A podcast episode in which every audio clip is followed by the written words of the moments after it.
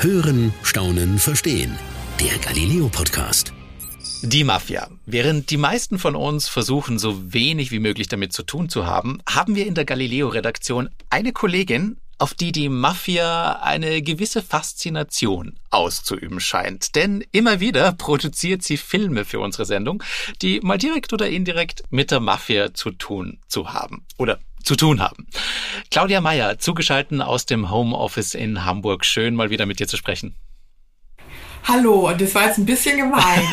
naja, aber ich glaube schon, ich erinnere mich an so einige Filme, die, die, die damit zu tun haben. Ja, das stimmt, das stimmt. Also ich hatte tatsächlich, ich war auch schon in vielen Mafia-Gefängnissen, äh, deswegen habe ich tatsächlich aus irgendeinem Grund äh, fasziniert mich das Thema äh, Mafia so ein bisschen. Aber da bin ich nicht allein. Ich glaube, viele Leute in, äh, interessieren sich so für diesen Bereich Mafia. Absolut. Also es hat ja eine absolute Faszination. Ich, deswegen gucke ich die Filme ja auch immer ganz gerne oder irgendwas, wenn's was, wenn es wenn es irgendwie darum geht. Ähm, ich ich habe nur ein bisschen Respekt, da wirklich auch selbst hinzugehen. Oh, läutet es bei dir? Jetzt läutet es bei mir. Shit.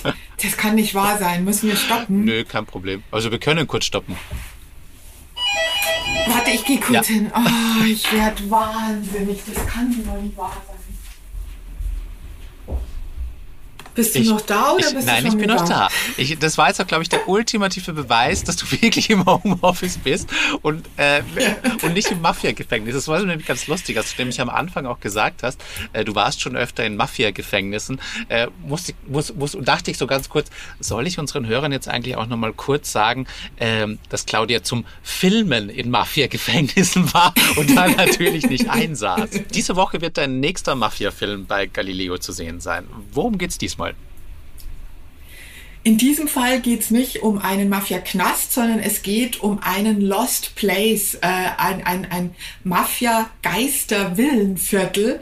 Äh, und wir sprechen jetzt hier von, von Luxushäusern, die in einem Naturschutzgebiet illegal erbaut wurden. Aber nicht etwa fünf Häuser oder 20 Häuser, sondern 300 Häuser. Und wenn man da so durchläuft, hat man so ein bisschen das Gefühl, man wäre in der, in der Zombie-Apokalypse gelandet. Also es ist wirklich, wirklich heftig. Und diese Häuser wurden halt im Auftrag der Mafia oder vielmehr mit in Verquickung mit der Mafia gebaut. Und dabei ist auch ein kleiner Teil, der ist bewohnt.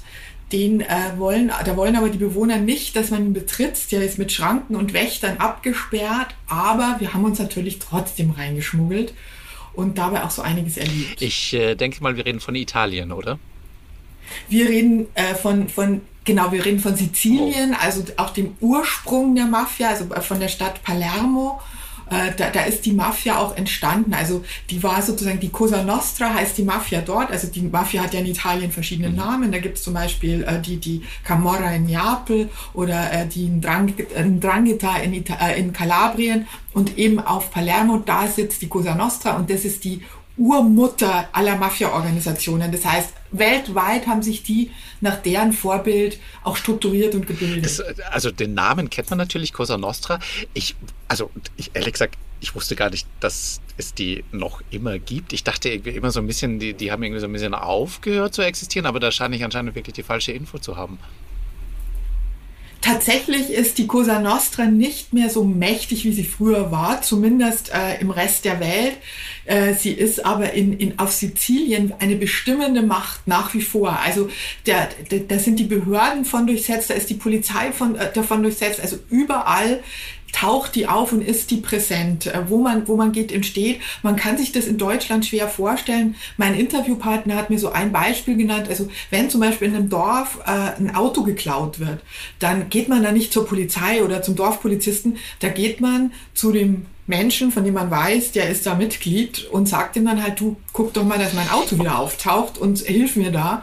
Und dann tut einem, er sagt ja, ja, ja klar, da helfe ich dir, wenn du mir dann im Gegenzug hier und dort hilfst. Also es gibt sogar noch Prozessionen und Umzüge, da verbeugen sich die Menschen äh, vor den vor den Patrones, wenn die da vorbeigehen. Ist nicht dein äh, also wirklich? Das tatsächlich. Krass. Also das, die ist da noch, die ist da wirklich spielt eine riesige Rolle und hat ganz ganz stark gemacht bis in so kleinste Verästelungen hinein. Jetzt traue ich mich fast gar nicht zu fragen, woher weißt du das denn alles so genau? Wie ist denn deine Verbindung zur Mafia? Ich habe ein bisschen Angst vor dieser Frage, aber äh Ich schwöre, ich habe keine Verbindungen zur Mafia, nicht die geringsten. Aber tatsächlich habe ich jetzt schon so viele Beiträge dazu gemacht. Also das fing durch Zufall an, dass wir einmal einen Beitrag in einem Mafia-Gefängnis in Mailand gemacht haben, äh, wo, wo ich dann angefangen habe, mich für das Thema zu interessieren. Und wenn man da mal in so einem Thema drinsteckt, dann, dann knüpft man ja plötzlich Kontakte, dann hört man beim Dreh von einem anderen Thema, dann lernt man jemanden kennen, der einem was erzählt und schon häuft sich da das Wissen an. Und deshalb habe ich lauter so Insiderwissen über die Mafia. Ähm, so, so zum Teil lustige Fakten. Aber meinst du nicht, dass die inzwischen auch schon so ein bisschen deinen Namen dann kennen? Manchmal habe ich ein bisschen Angst davor und ehrlicherweise auch bei diesem Beitrag ein bisschen, okay. weil ich mich tatsächlich illegal ins Mafiaviertel mit versteckter Kamera reingeschmuggelt habe, was jetzt einem schon ein komisches Gefühl hinterlässt, aber ich hoffe, es ist meines Bestes. Wie geht man denn da jetzt überhaupt vor? Also du, ich nehme an, du bist da jetzt einfach mal hingefahren und hast, was hast du denn dann gemacht? Ich habe da eine sehr gute Kollegin und Freundin, Luisa, äh, die lebt in Mailand und wir, äh, wir überlegen uns immer zusammen Themen äh, und da gibt da wäscht dann immer eine Hand die andere oder da ergibt sich immer eins aus dem anderen. Und Luisa knüpft dann die ersten Kontakte an ein Mafia-Thema ranzukommen, das Einfachste ist da über Anti-Mafia-Organisationen zu gehen, also über Leute, die sie eigentlich bekämpfen. Das heißt jetzt also, ich rufe nicht bei Mafiosi im Dorf an, weil die, die sagen tatsächlich nichts. Ja, die sprechen auch lustigerweise, die sprechen auch das Wort Mafia oder Cosa Nostra nicht aus. Da ist immer von der Organisation oder der Vereinigung die Rede. Krass. Ähm, äh, die, die, also das wird nie wirklich ausgesprochen und es sind auch nur sehr wenige bereit, äh, drüber zu reden. Im Gefängnis haben dann natürlich ein paar drüber geredet, wie sie dazugekommen sind, wie das ablief in ihrer Jugend. Das waren dann zum Teil auch Auftragsmörder der Mafia, aber die wussten auch, dass sie jetzt die nächsten 50 Jahre im Knast bleiben. Äh, die haben dann tatsächlich mal ein bisschen was verraten, aber vergleichsweise okay. wenig, denn du weißt ja, es gibt die Omerta, das Gesetz des Schweigens und wer dagegen verstößt, der lebt nicht lange. Ist das wirklich so? Also ich kenne das ehrlich. Das ist so, auf jeden Fall. Das ist auf jeden Fall so. Ja. Okay, also du hast dich mit deiner Kollegin äh, kurz geschlossen, kurz getroffen und ähm, seid ihr dann beide nach Sizilien oder habt ihr euch in Mailand getroffen oder wie ging es dann voran? Wir reisen ja dann immer als Kamerateam äh, an, also da sind wir dann immer zu dritt und treffen uns dann eben mit Luisa, die ihrerseits aus Mailand anreist und haben uns da verabredet mit diesen Anti-Mafia-Aktivisten in Palermo und haben die dann erstmal auf ein Käffchen getroffen und, äh, und dann haben die uns zu diesem Ort geführt, der zwar sehr gut sichtbar ist, also weil es ist riesig, also man kann das einfach von Palermo aus sehen, aber man kommt gar nicht so leicht hin. Man muss wissen, welche Straße, welche Abzweigung man nimmt, um da überhaupt hinzukommen. Und dann muss man noch richtig weit laufen. Schon wieder ein Dreh dieses Jahr, der körperlich echt anstrengend war. Ich dachte, dieses Mal fahren wir einfach vor und gehen da rein. Nix war's. Also man musste wieder klettern und steigen, um da überhaupt zu diesen Villen zu kommen. Also das ist, äh, ich stelle es mir gerade vor, so wie so eine Art Hang äh, auf ein bisschen außerhalb der Stadt oder ist ein bisschen so ein genau kleiner richtig. eigener Ort? Also wie so eine, ja, wie so, wie so, wie so eine Siedlung. Richtig, also es ist eine Traumlage. Man hat einen Blick auf Neapel und die Bucht von Neapel. Schön. Und äh, also da möchte man sofort hinziehen. Und es liegt ein bisschen außerhalb, wie du sagst, an so einem Hang oder Hügel. Das hat ja, der Berg heißt Pizzosella.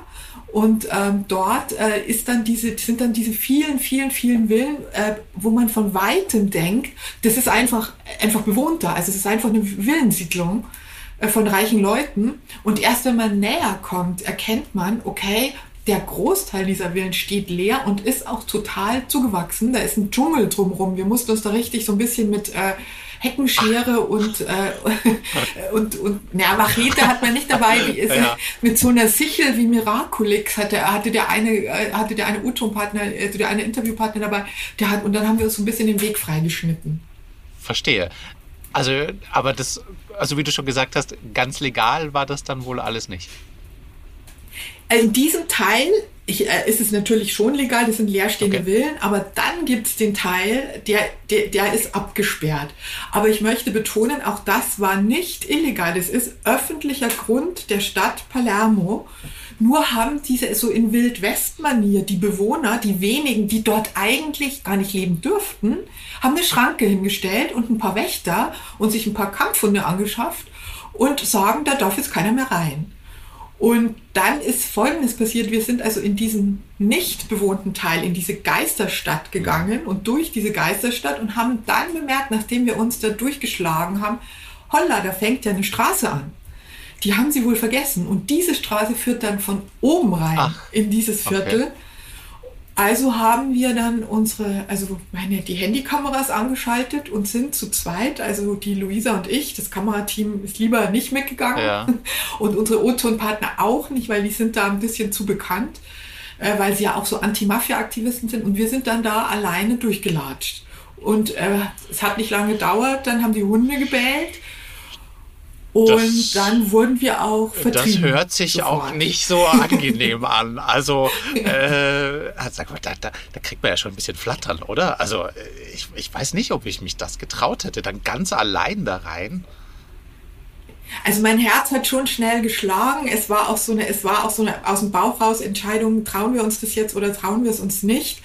Ähm, ein Interviewpartner hatte mir vorher gesagt, dass die Mafia zwar immer noch sehr präsent ist, überall in Sizilien, aber dass es nicht mehr, äh, dass es sich im Moment um eine stille Mafia handelt. Sprich, früher haben die wirklich auf den Straßen in Sizilien herumgeballert. Mhm.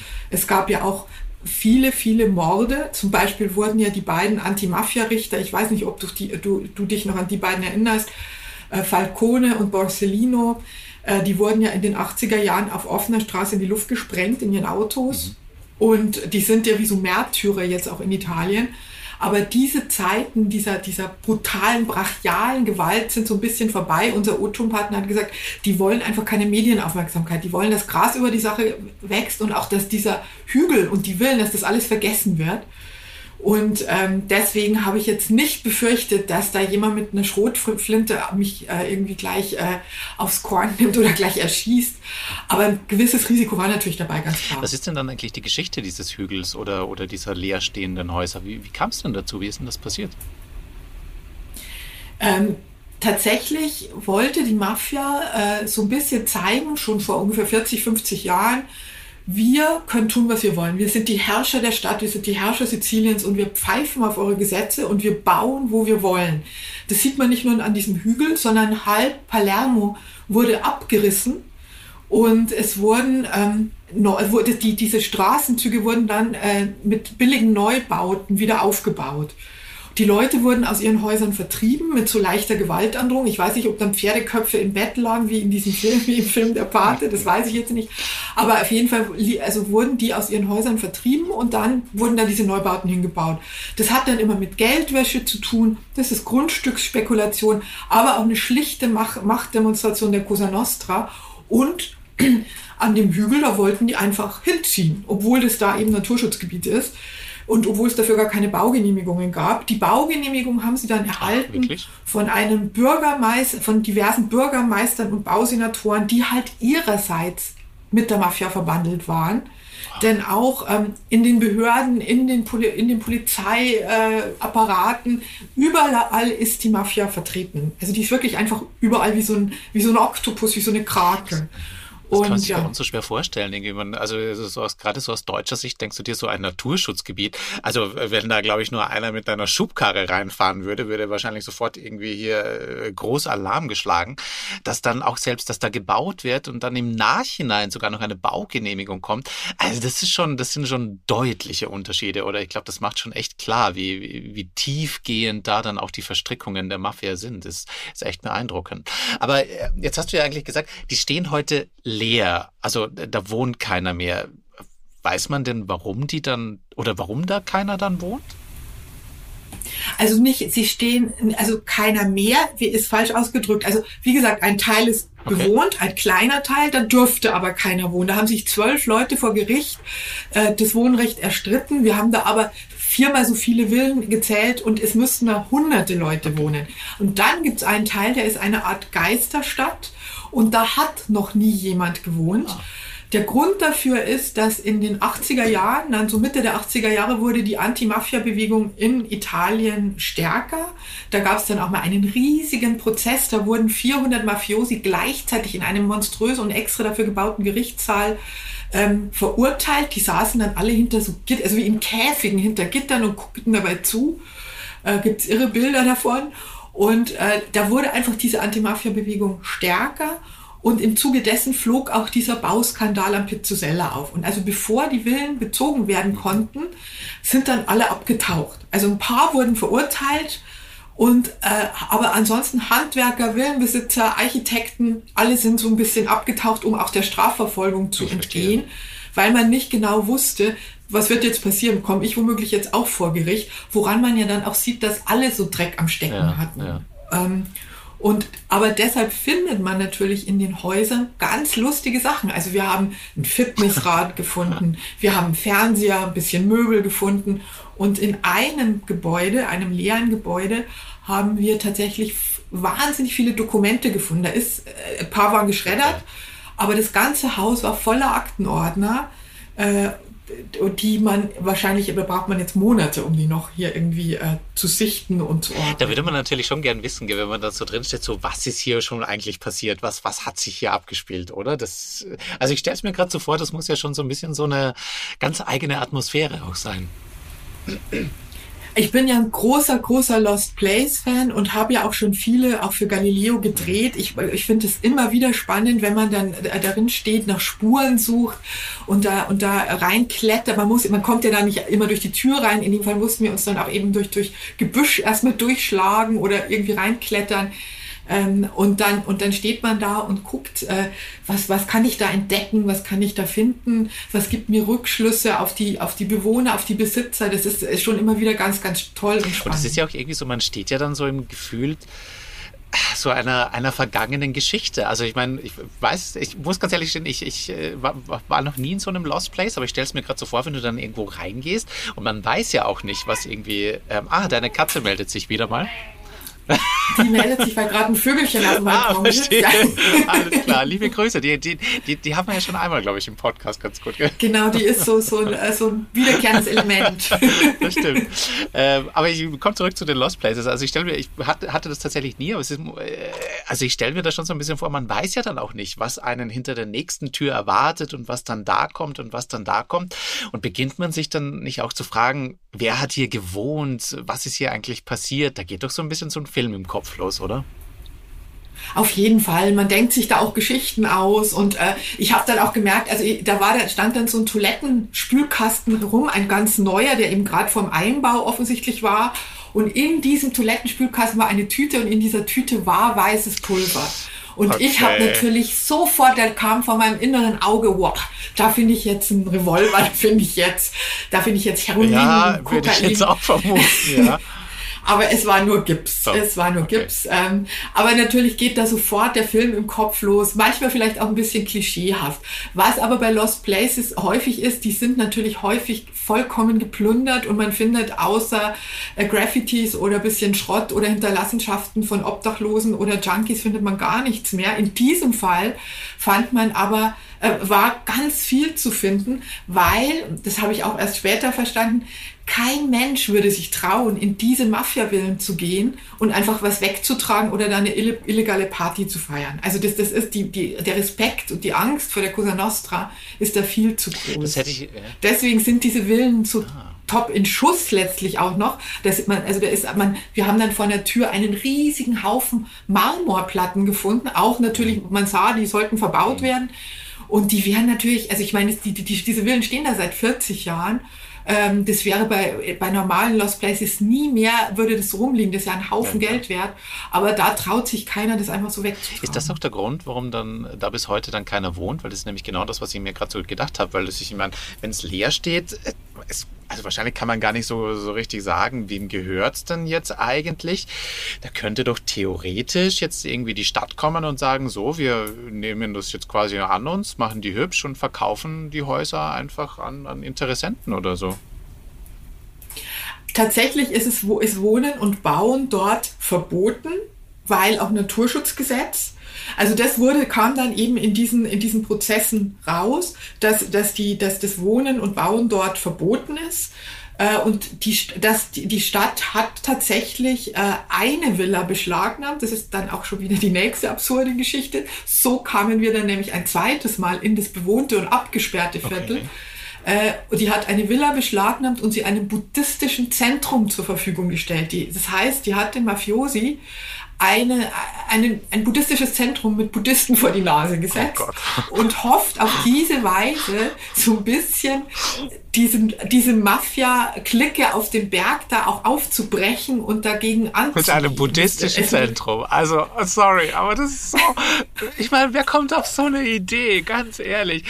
Also, um zu wissen, okay, da ist irgendwie die Mafia-Gegend, wir setzen mal ein Buddhistenzentrum rein, mal schauen, ob die ein bisschen Frieden reinbringen. Also, oh Gott, sorry. Das, also, das ist ein Gedankengang, wo ich denke, so, äh, der würde wahrscheinlich irgendwie bei mir eher in so einer, weiß ich nicht, Party Partylaune, Schnapslaune irgendwie entstehen, aber ähm, das wirklich durchzuziehen, das ist ja krass. Also ihr wart dann auch da oder wie? Selbstverständlich waren wir im buddhistischen Zentrum und es, du kommst, also das Ganze fühlte sich, also der ganze Dreh fühlte sich an, als wäre ich in den Film, Film geraten. Also erstmal in so einen Zombie-Apokalypse-Film bei den leeren Häusern und dann eben so ein bisschen in einen Mafia-Film, als ich da mit der versteckten Kamera durch bin, durch den bewohnten Teil ja. und dann plötzlich in diesem buddhistischen Zentrum äh, mit den ganzen Fähnchen und Buddha-Statuen und allem ähm, und einem sehr, sehr netten italienischen Interviewpartner, der eben auch Buddhist ist und dieses Zentrum so ein bisschen verwaltet und dort auch buddhistische Rituale durchzieht. Und der hat uns dann übrigens auch auf diese Villa mit den Dokumenten hingewiesen. Allein wären wir da gar nicht draufgekommen. Die hat er wiederum entdeckt. Und da sind wir dann durch über diese, über diese vielen, vielen Dokumente gestolpert. Jetzt bin ich aber auch noch ein bisschen gespannt, was dir, was dir dieser Leiter des Zentrums erzählt hat. Also ich habe, äh, also er hat mir gesagt, ähm, wir waren sehr dankbar, dass wir so eine tolle Villa in, in, in so einem tollen Ort bekommen. Also es ist atemberaubend da, äh, weil, also, weil, weil du hast dieser, dieser Blick, diese, diese Terrasse, die die haben. Also es ist einfach Luxus pur. Und äh, er hat aber schon gesagt, äh, man hat uns hier als, als Eindringlinge empfunden und auch so behandelt. Und man hat uns nicht gern gesehen. Und es ist auch so, dass wenn jetzt da zum Beispiel, es werden dort auch Kurse durchgeführt und abgehalten, Meditationskurse oder buddhistische Seminare, da muss jeder angemeldet werden und du brauchst dann halt so eine Art Bürgen. In unserem Fall hat dann eben Marco für uns gebürgt. Äh, natürlich, glaube ich, auch nicht so richtig gesagt, dass wir vom Fernsehen sind, das, da bin ich jetzt nicht so sicher. Aber, aber nur so sind wir da reingekommen und dann hieß es auch, wir müssen uns also auf direktem Weg zum buddhistischen Zentrum begeben und auch direkt wieder zurück. Wir dürfen nicht stoppen, nicht anhalten, Bilder machen, irgendwas, sondern nur dort uns dann aufhalten. Haben wir nicht gemacht. Wir sind dann zum Beispiel auch in die Nachbarvilla mit den Dokumenten, die leer steht, selbstverständlich. Ähm, aber, aber im Großen und Ganzen waren wir dann nur im Umkreis dieses buddhistischen Zentrums. Aber ich meine, ist das dann für dieses Zentrum, das hört sich ja so an, als ob es jetzt auch nicht erst seit gestern irgendwie da ist. Ähm, ist also ist das denn dann für dieses Zentrum, für dieses buddhistische Zentrum überhaupt interessant, da vor Ort zu sein? Weil, also kommt da überhaupt jemand hin? Also hört sich ja jetzt nicht so an, als, als ob da jetzt dann viel Leben ist. Nee, als wir da waren, war tatsächlich auch nur diese, dieser Marco da, der es verwaltet und betreibt. An den Wochenenden scheint ah, so ein bisschen mehr los zu sein mit, mit, mit Kursen und so. Aber klar, das ist jetzt nicht gerade die, äh, die Stadtlage.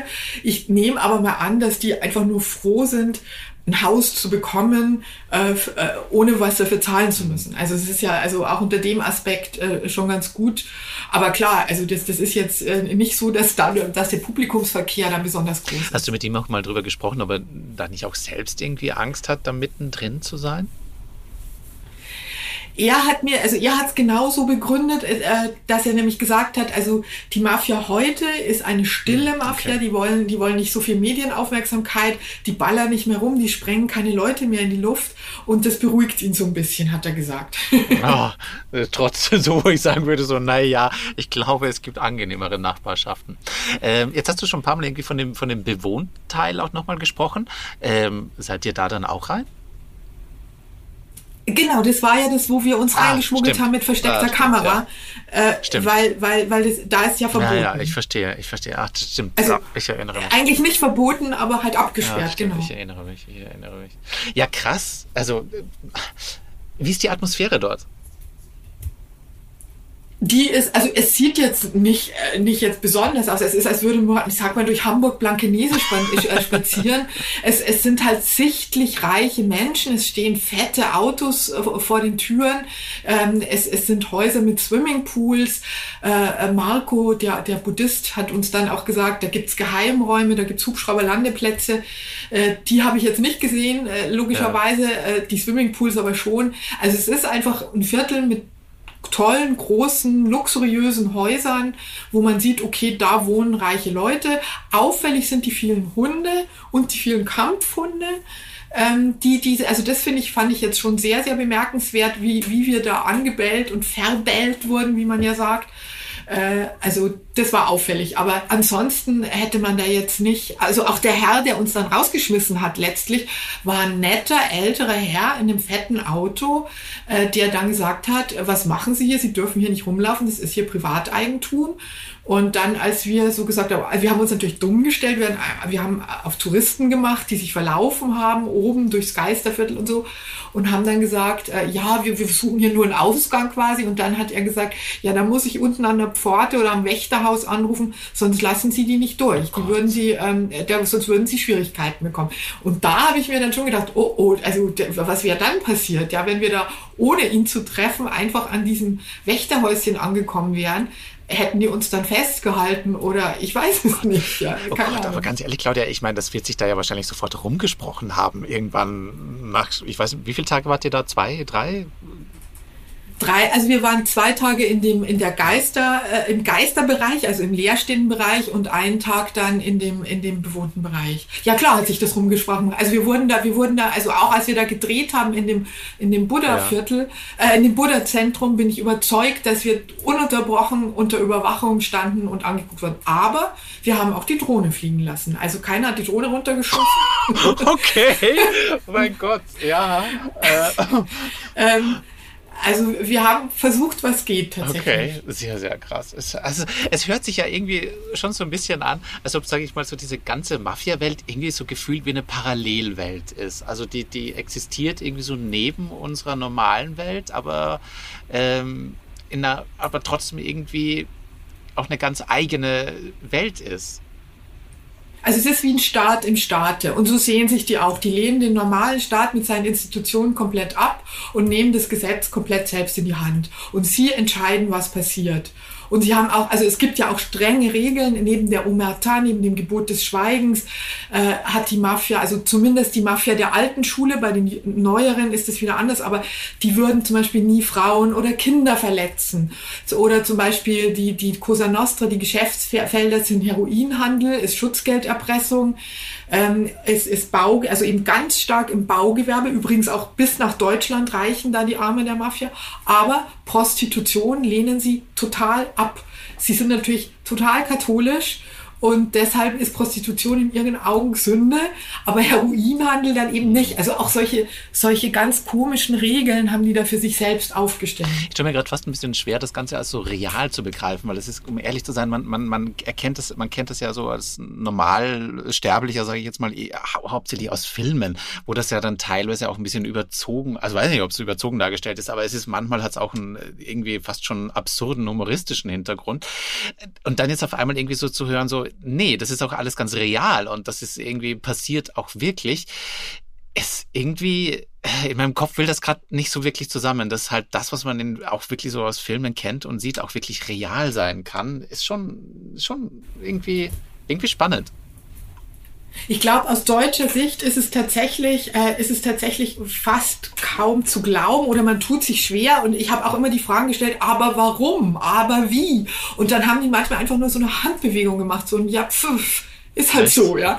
Also, also das ist halt, es ist halt so, es ist schwer zu begreifen, aber da muss ich ja auch noch dazu sagen, was mich bei dem Ganzen, was ich im Vorfeld nicht wusste und mich wirklich umgenietet hat, diese Häuser wurden gebaut von einer deutschen Firma im Auftrag der Mafia und wurden, ja, oh weil, Okay. weil die ortsansässigen Firmen hatten nicht die Gerätschaften und nicht das Wissen, hat man mir gesagt, um diese Häuser in Berglage da zu bauen, weil es irgendwelche Fertigkeiten und bestimmten Gerätschaften äh, äh, äh, da nötig sind. Und das Beste an der Geschichte, wo ich dachte, jetzt, jetzt, jetzt drehe ich durch, ähm, die haben dann Studenten aus Deutschland und Polen, also Architekturstudierende, eingeladen. Ernst? Doch, Gott. haben ihnen einen kleinen Urlaub spendiert in Palermo. Ach, krass. Und dafür, und dafür haben die diese Villen alle entworfen. Nicht dein Ernst, das ist doch, oh mein Gott, wie, echt? Also deutsche Studenten mit einer deutschen Deutsche Baufirma haben Studenten. das dann quasi da alles gebaut. Aber weißt du, wussten die, dass das alles Mafia? Ja, die wussten, natürlich, die wussten es. Also zumindest, also äh, äh, der, der, auch der, der Marco hat mir gesagt, jeder, der damit zu tun hat mit diesem Pizzosella, weiß, wer dahinter steht. Mit Sicherheit hat die Baufirma jetzt nicht mit dem Capo dei Capi da, äh, äh, gesprochen und verhandelt, aber da, das ist vollkommen klar, in wessen Auftrag das da gebaut wird. Und wieder lustig ist auch, dass sie jetzt, die Häuser müssten ja jetzt abgerissen werden, schon lange, ja, schon seit, seit Jahrzehnten heißt immer, die sollen weg, die sollen weg. Aber sie kriegen sie nicht klein, weil sie so deutsche Wertarbeiten wirklich? gebaut Ach, sind. krass. Ja. Also sie haben es mit Dynamit versucht und kriegen, kriegen die halt irgendwie nicht klein. Ähm, also da kommt immer noch eine absurde, eine absurde Kleinigkeit auf die andere. Wie krass. Aber es klingt auch so, als ob Leute, also ich meine, wenn, wenn man schon seit Jahrzehnten versucht, das wegzukriegen, dann kann es ja nicht nur daran liegen, dass das irgendwie deutsche Wertarbeit ist, weil wenn man das wirklich wollen würde, würde man das schon hinkriegen, oder? Also Mit Sicherheit. Es, hat, es sind auch die Kosten für den Abtransport zu Okay. groß, der Aufwand für den Abtransport zu groß. Dann ist ja die Frage, du produzierst Schutt und dann legst du den halt von einem, von Ort A zu Ort B. Ja? Also du, du, du gewinnst, also du gewinnst zwar an dem einen Ort was zurück, haust aber dann den ganzen Schutt und es wären ja Berge. Ja? Das sind ja eben, es sind ja 300 Häuser und, und Anlagen. Ja? Äh, die, die musst du auch irgendwo, musst du ja auch irgendwo dann hinlegen oder ab, abladen. Ähm, ach, deshalb, das ist mit Sicherheit auch ein Grund. Was ja. glaubst- und die, was glaubst du ja. denn, was mit dem Ort passieren wird? Also da kommen ja jetzt die Aktivisten ins Spiel, mit denen ich zu Okay. tun hatte. Äh, die, das ist eine Street Art Gruppe, die heißt Fareala und die haben, ähm, die haben eigentlich eine Fake-Meldung ins, ins Netz gestellt und haben gesagt, dass dort oben in diesen Villen, dass dort ganz super coole Angebote für Touristen existieren. 2013 haben sie das gemacht und dass es da geile Kunstgalerien und Pop-Art-Kunst und so gibt und nichts davon stimmte. Das waren einfach leere Häuser. Und daraufhin ähm, vervielfältigte sich das aber und dann kamen tatsächlich aus aller Welt Street Artists hin und haben dort äh, ganz tolle Murals hinterlassen. Also keine Graffitis, sondern richtige Wandmalereien. Und äh, damit wollten sie auch so ein Zeichen gegen die Mafia setzen und wollten einfach zeigen, das gehört nicht mehr der Mafia. Das, ähm, das ist, wir holen uns das quasi wieder für alle zurück. Und äh, das ist natürlich verboten, ist Hausfriedensbruch, ganz klar. Ähm, und Vandalismus. Und die, die werden auch bedroht, also die werden auch, also da, da schreiben, also da, die kriegen dann online so, so, ja, Morddrohungen oder zumindest Gewaltandrohungen, machen aber trotzdem weiter. Und äh, die wünschen sich, dass das Ganze so ein Ort wird für Ökotourismus, für äh, Pop-up-Kunst, für touristische Angebote, aber halt auch zum Naherholungsgebiet für Palermo, weil es ist ja direkt an der Stadt. Es ist ja, gehört ja noch zur Stadt und ist auch ein wunderschönes Gebiet zum Wandern da. Also davon träumen die so ein bisschen und da arbeiten die auch mit dem buddhistischen Zentrum zusammen, dass man die Häuser neu belebt und neu nutzt und eben nicht nur verfallen lässt. Glaubst du, dass das klappen wird? Sage ich da mal ganz italienisch. Mit einer Handbewegung. mit einer Handbewegung, die ihr jetzt Ja. nicht seht. Also das ist, das ist schon ein Mammutprojekt, was die da vorhaben. Bei dem einen oder anderen Gebäude könnte es vielleicht gelingen. Ob jetzt das Ganze dann da wirklich, also ob da so eine Art Kunstdorf daraus werden könnte, das glaube ich jetzt ehrlich gesagt eher nicht. Aber mal schauen. Also sie sind ja sehr, sehr aktiv und sehr nah dran und auch sehr tapfer. Also ich ich würde mich nicht trauen, ähm, äh, da, da so äh, in Sizilien selbst, in Palermo selbst, mich so gegen die Mafia zu stellen. Weiß ich nicht, ob ich das machen wollen Das kann ich gut verstehen. Ich würde es mich auch nicht trauen. Aber daher umso höheren Respekt, dass sie es machen. Und ich glaube auch wichtig, dass es jemand macht. Was am Ende bei rumkommt, steht natürlich immer noch auf einem anderen Blatt geschrieben. Aber vielleicht ist schon genau das ein erster kleiner Schritt, der hoffentlich in eine gute Richtung führt. Genau, das hoffe ich auch und da drücke ich Ihnen auch ganz fest die Daumen. Claudia, ich kann jetzt langsam verstehen, deine Faszination für dieses Mafia-Thema. Ich habe dir auch gerade sehr, sehr aufmerksam und sehr, sehr gespannt gelauscht. Äh, ich finde es ganz, ganz toll, finde es spannend. Und ähm, auch wenn ich es auf der anderen Seite ein bisschen, bisschen gefährlich finde, dass du das auch immer wieder so machst, auf der anderen Seite will ich jetzt auch ein bisschen, bisschen geduckt sagen, hör bitte nicht damit auf, das hört sich so toll an. das ist so spannend so, äh, so gut, wenn man rankommt, bin ich da immer dabei, aber ich bin jetzt auch nicht unvorsichtig. Also ich das bin jetzt auch nicht total äh, äh, risky und, und, und riskiere da meinen Kopf oder so oder womöglich auch noch den des Kamerateams. Ich, ich bin ja alle auch nicht allein, ich bin ja da immer mit anderen Leuten. Das habe ich schon im Hinterkopf. Aber so ein bisschen, bisschen Nervenkitzel muss schon sein. Wir wollen dich aber auf alle Fälle behalten und vor allem auch deine vielen schönen Geschichten wie diese. Ich sage wieder mal vielen, vielen herzlichen Dank. Äh, vielen Dank für diese, für diese Erfahrungen, die du mit uns geteilt hast. War sehr, sehr spannend. Den Vielen Film Dank. dazu gibt's diese Woche bei Galileo zu sehen, 19.05 Uhr auf Pro7. Und für alle, die keine Zeit haben, empfehle ich äh, das Ganze natürlich auch online zu sehen auf Galileo TV oder pro7.de. Ich wünsche jetzt allen unseren Hörern noch ein paar schöne Festtage und einen guten Rutsch ins neue Jahr. Das war's für heute beim Galileo Podcast. Mehr von Galileo gibt's in der Galileo App, auf Galileo TV in unserem YouTube-Kanal und natürlich täglich um 19.05 Uhr auf Pro 7.